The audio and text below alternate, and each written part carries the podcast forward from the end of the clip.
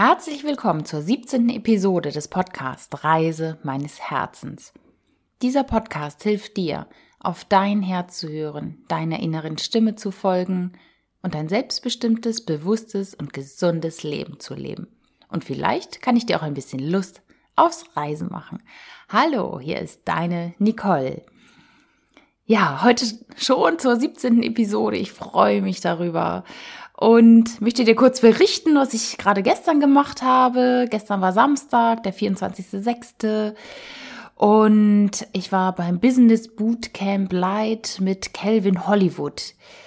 Calvin Hollywood ist bestimmt dem einen oder anderen bekannt von euch, ein sehr bekannter, guter Fotograf, der sehr viel von seinem Wissen preisgibt, sehr aktiv ist in Social Media und also sehr ein, ein sehr erfolgreiches Business hat. Mit am Start war auch Ben Quatara, auch sehr, sehr inspirierend. Es gab also sehr viele Tools, Lifehacks zum Thema Online-Marketing, Podcasting, Produktivität, Verkauf, Positionierung, Social-Media-Auftritt, Kooperation, Live-Videos. ich weiß gar nicht, was es noch alles gab. Es war wirklich mega viel Input. Und für mich natürlich gerade das Thema Podcasting cool. Da bin ich nochmal auf den Ben und den Kelvin zugegangen und die haben mir noch tolle Tipps gegeben zum ja, Thema sichtbar werden und dass der Podcast besser gerankt ist. Und hier nochmal mein, meine große, große Herzensbitte, wenn dir dieser Podcast gefällt, würde ich mich wirklich, wirklich freuen, wenn du ihn abonnierst, wenn du ihm weiterempfiehlst und wenn du mir eine 5-Sterne-Bewertung bei iTunes gibst.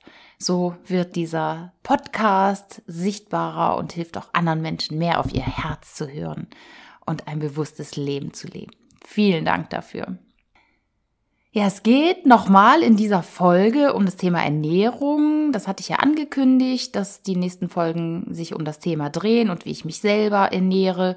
Und ich möchte dir ein paar ja, Tipps an die Hand geben, wie du vielleicht auch immer mehr und mehr darauf hörst, was deinem Körper gut tut. Seit sechseinhalb Jahren bin ich ja ungefähr Vegetarierin und ich tendiere immer mehr dazu, mich vegan zu ernähren. Ich bin keine vollwertige Veganerin, doch ich merke, dass es meinem Körper einfach immer gut tut, wenn ich mich vegan ernähre. Und sobald ich irgendwas mit tierischen Produkten esse, Milch oder so, dann ja, bekommt es mir einfach gar nicht. Das kann ich ja ganz schwer nur verdauen. Und ich spüre immer mehr und mehr auf meinen Körper. Und es ist so spannend, ich hatte es gerade diese Woche wieder. Ich war in, bei einem Kunden und die hat mir den Kuchen angeboten, so Käsekuchen, weil eine Angestellte dort Geburtstag hatte und ja, es gab halt Kuchen und ich war da zu einer Schulung und ja, ich mochte da nicht Nein sagen. Das war echt ein bisschen blöd. Und dann habe ich ein Stück Kuchen gegessen, wenn auch ein kleines, und fühlte mich hinterher überhaupt nicht wohl. Also meinem Körper bekommt es gar nicht mehr. Wahrscheinlich, weil ich so wenig esse mittlerweile. Der wesentliche Punkt war ja vor, ich glaube, es ist bestimmt schon 20 Jahre her. Da habe ich gemerkt, dass ich den Kaffee nicht mehr so gut vertrage. Und zwar habe ich immer Kaffee mit Milch getrunken und dann habe ich irgendwann die Milch weggelassen und habe gemerkt, boah, das bekommt mir viel besser. Und ich dachte, okay, es kommt vielleicht von der Laktose oder so, aber eine Laktoseintoleranz habe ich nicht. Ich glaube einfach, dass mein Körper sich einfach dagegen irgendwann gewehrt hat. Und jetzt esse ich auch schon seit mehreren Monaten überhaupt kein Käse mehr und es bekommt mir wirklich richtig, richtig gut. Also, was möchte ich dir sagen zum Thema tierisches Eiweiß?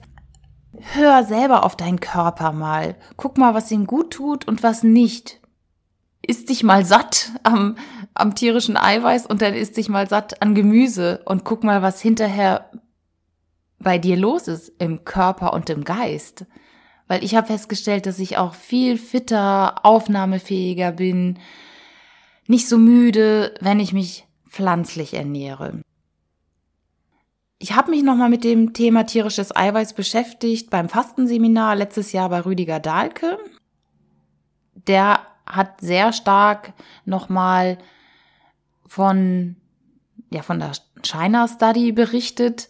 Und irgendwie war das jeder, jeden zweiten Tag war gefühlt dieses Wort China Study irgendwie in seinem Mund. Und ich habe mir jetzt gedacht, gerade im Rahmen dieses Podcasts, okay, jetzt werde ich mir die China Study mal zu Gemüte führen. Und das habe ich jetzt auch in dieser Woche gemacht. Ja, habe ich mir als Hörbuch angehört und ich verlinke das auch nochmal in den Show Notes. Diese China Study ist eine ja letztendlich eine Meta-Analyse von ganz vielen verschiedenen Stu Studien. Studien wollte ich jetzt sagen, von, ganz vielen verschiedenen Studien. Geschrieben hat das Ganze T. Colin Campbell aus den USA und es sind über hunderte. Und im Rahmen dieses Podcastes habe ich mich jetzt äh, nochmal dazu entschieden, mir diese China Study zu Gemüte zu führen. Und ich habe das Hörbuch gelesen, das verlinke ich auch gerne nochmal in den Show Notes. Und sie ist geschrieben von T. Colin Campbell und umfasst hunderte von Studien an Tieren und Menschen. Und zwar wurde unheimlich viele Zusammenhänge dort zwischen der Ernährung und dem Auftreten von Krebs festgestellt. Das hat mich natürlich schon interessiert, weil ich ja auch im Bereich Medizin tätig bin und ich dachte, jetzt muss ich das natürlich auch mal wissen. Und davon möchte ich dir ein bisschen berichten und natürlich am Ende auch noch, wenn du dich dafür entscheiden solltest, vielleicht mal weniger tierisches Eiweiß zu dir zu nehmen, was du stattdessen essen kannst. Campbell wuchs in den USA als Kind ja, eines Bauern auf. Also er ist in einem Milchviehbetrieb groß geworden und er lernte, dass Fleisch und Milch die wahren Lebensmittel sind. Alles in der Familie drehte sich natürlich um Fleisch und Milch. Er studierte dann später Tiermedizin und danach noch Biochemie und Ernährungswissenschaften. Und er forschte auch sehr lange als Wissenschaftler, wie man die Produktion von tierischem Eiweiß verbessern kann. Irgendwann leitete er dann ein landesweites Projekt mit unterernährten Kindern in den Philippinen. Es ging zum einen darum, wie man die Unterernährung bei den Kindern verhindern kann. Und die Wissenschaftler sind davon ausgegangen, dass es mit möglichst viel tierischem Eiweiß geht. Und zweitens ging es darum zu gucken, warum bei den Kindern so eine hohe Leberkrebsrate herrscht. Man ist davon ausgegangen, dass das vom Aflatoxin kommt. Das ist ein Schimmelpilzgift, ein sehr kanzerogener Stoff, der in den Erdnüssen vorkommt. Also man ist davon ausgegangen, das ist der Auslöser. Doch was wurde tatsächlich festgestellt? Es wurde festgestellt, dass die Kinder Leberkrebs entwickelten, die das meiste tierische Protein zu sich nahmen. Und genau diese Kinder kamen aus wohlhabenden Familien.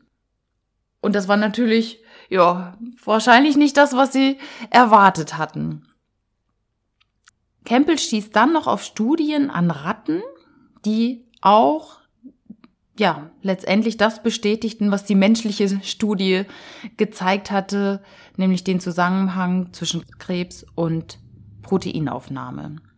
Die eine Gruppe von Ratten bekam 20 Prozent Protein. Das entspricht letztendlich auch der westlichen Ernährungsweise. Und die andere Gruppe an Ratten bekam 5 Prozent tierisches Protein. Die erste Gruppe im Ergebnis zeigte eine 100-prozentige Krebsrate und bei der zweiten Gruppe eine 0-prozentige. Das war natürlich mal Hammer.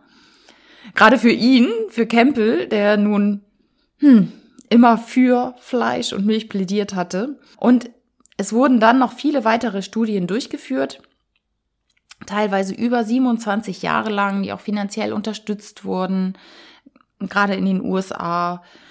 Und in diesen Studien wurde tatsächlich belegt, dass eine proteinarme Ernährung das Wachstum der Krebszellen verhindert und auch rückgängig machen kann und eine proteinreiche Ernährung das Krebswachstum fördert. Doch was hat der Name China, also China, mit der China Study zu tun? Dazu komme ich jetzt. Denn in China gibt es seit 1970 einen Krebsatlas. Der wurde dort veröffentlicht und es geht um die Sterblichkeitsraten von mehr als vier Dutzend verschiedenen Krankheiten. Dabei waren zwölf verschiedene Krebsarten, Herz-Kreislauf-Erkrankungen, Infektionserkrankungen.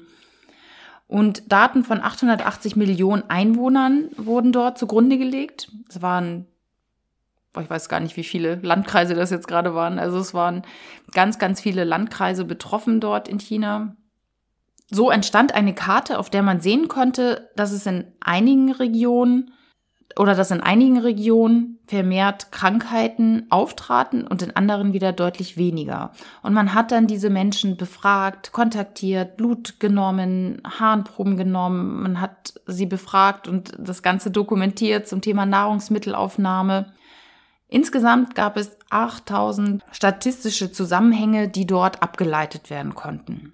Wie war das jetzt auch dort mit der Ernährung in China?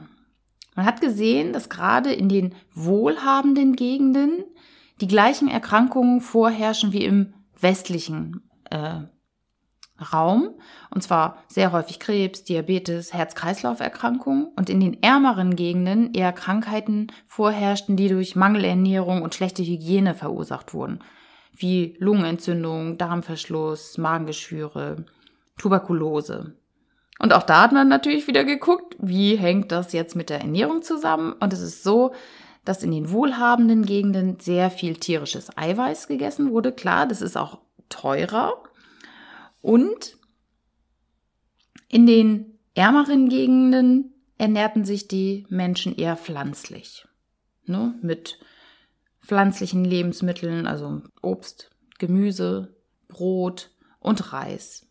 Ja, und tatsächlich war es so, dass in diesen wohlhabenderen Gegenden die Krankheiten, die ich eben erwähnt hatte, wie Krebs, Diabetes, Herz-Kreislauf-Erkrankungen, deutlichst höher waren als in den ärmeren Gegenden. Also auch hier hat, haben sich wieder diese umfangreichen Tierversuche bestätigt am Menschen. Das bestätigt auch so mein Bauchgefühl, dass, dass wir möglichst wenig tierische Produkte zu uns nehmen sollen. Also ich glaube, unser Körper will das gar nicht haben und er braucht es ja tatsächlich auch nicht. Er braucht es nicht und jetzt ist einfach nochmal diese Wissenschaft dazugekommen. Finde ich sehr, sehr cool. Selbst auch das Campbell, der ja so ein Hardcore-Fleischesser aus Überzeugung war, zum Veganer geworden ist. Und einfach da auf wissenschaftlicher Basis das Ganze auch nochmal begründet hat. Natürlich kann man sich auch ungesund vegan ernähren. Also wenn du jetzt nur den ganzen Tag Chips isst und Cola isst, dann ist das auch zwar auch vegan, aber auch nicht besonders gesund. Also wichtig ist dabei sicherlich diese pflanzlich vollwertige Ernährung. Und ich möchte einfach nur eine Bewusstheit dafür schaffen, dass es immer besser ist, sich von Pflanzen zu ernähren und dass du auf deinen Körper hören darfst, was ihm wirklich gut tut. Frag dich mal vor dem Essen, ob das wirklich gut ist, ob du das wirklich essen willst mit Genuss. Zum Beispiel ist, also fällt mir jetzt gerade so spontan ein, kannst du ja wirklich mal ein Stück Fleisch, was weiß ich, Steak oder Pute oder irgendwas, lange kauen und mal schauen, was das mit dir macht, ob das wirklich richtig gut schmeckt. Und im Vergleich dazu isst du einen tollen Salat, wo du verschiedene Geschmacksrichtungen rausschmeckst oder Gemüse. Guck mal, was dir wirklich besser schmeckt. Also ich bin davon überzeugt, dass wahrscheinlich das Gemüse besser schmeckt, aber ähm, probier es einfach mal aus. Ja, letztendlich wollen wir doch alle irgendwie gesund alt werden und ich bin davon überzeugt, dass wir das mit einer pflanzlich vollwertigen Ernährung definitiv besser hinbekommen, als wenn wir ganz viel Fleisch, Käse, Milch und Eier essen. Und das bestätigen ja tatsächlich die ganzen Ergebnisse daraus. Und ich weiß, dass es natürlich nicht ganz so leicht ist, seine Ernährung komplett umzustellen. Und vielleicht kannst du einfach die ein oder andere Fleischmahlzeit einfach mal weglassen und durch was pflanzlich Vollwertiges ersetzen. Weil dieses Radikale ist für viele ja nicht so leicht und peu à peu geht es manchmal besser. Also ich will jetzt ja, ne, jetzt nicht so auf dem, auf der Sterberate und Risiko und was weiß ich drauf rumreiten. Doch, ich, ich glaube, du verstehst, was ich meine. Einfach mehr Bewusstheit für das, was wir in unseren Körper hineingeben. Das hatte ich ja letztens schon gesagt, ne? Was gibst du deinem Körper oder von, von welchen Sachen bekommt dein Körper zu viel, die ihm nicht gut tun? Und was bekommt der Körper zu wenig, was ihm gut tun würde? Ich glaube, dass wir alle wissen, dass beim Thema Ernährung sicherlich noch das eine oder andere geht. Natürlich möchte ich dir auch nochmal sagen, welche pflanzlichen Ernährungsweisen dann auch viel Eiweiß enthalten, weil viele sagen jetzt, ja, ich bin Sportler oder ich habe viel Stress, ich brauche das und mein Körper braucht das Eiweiß. Das kann ich alles äh, super gut nachvollziehen. Und es ist ja auch wichtig, dass wir Eiweiß zu, äh, zu uns nehmen. Also wir können jetzt nicht auf Eiweiß verzichten.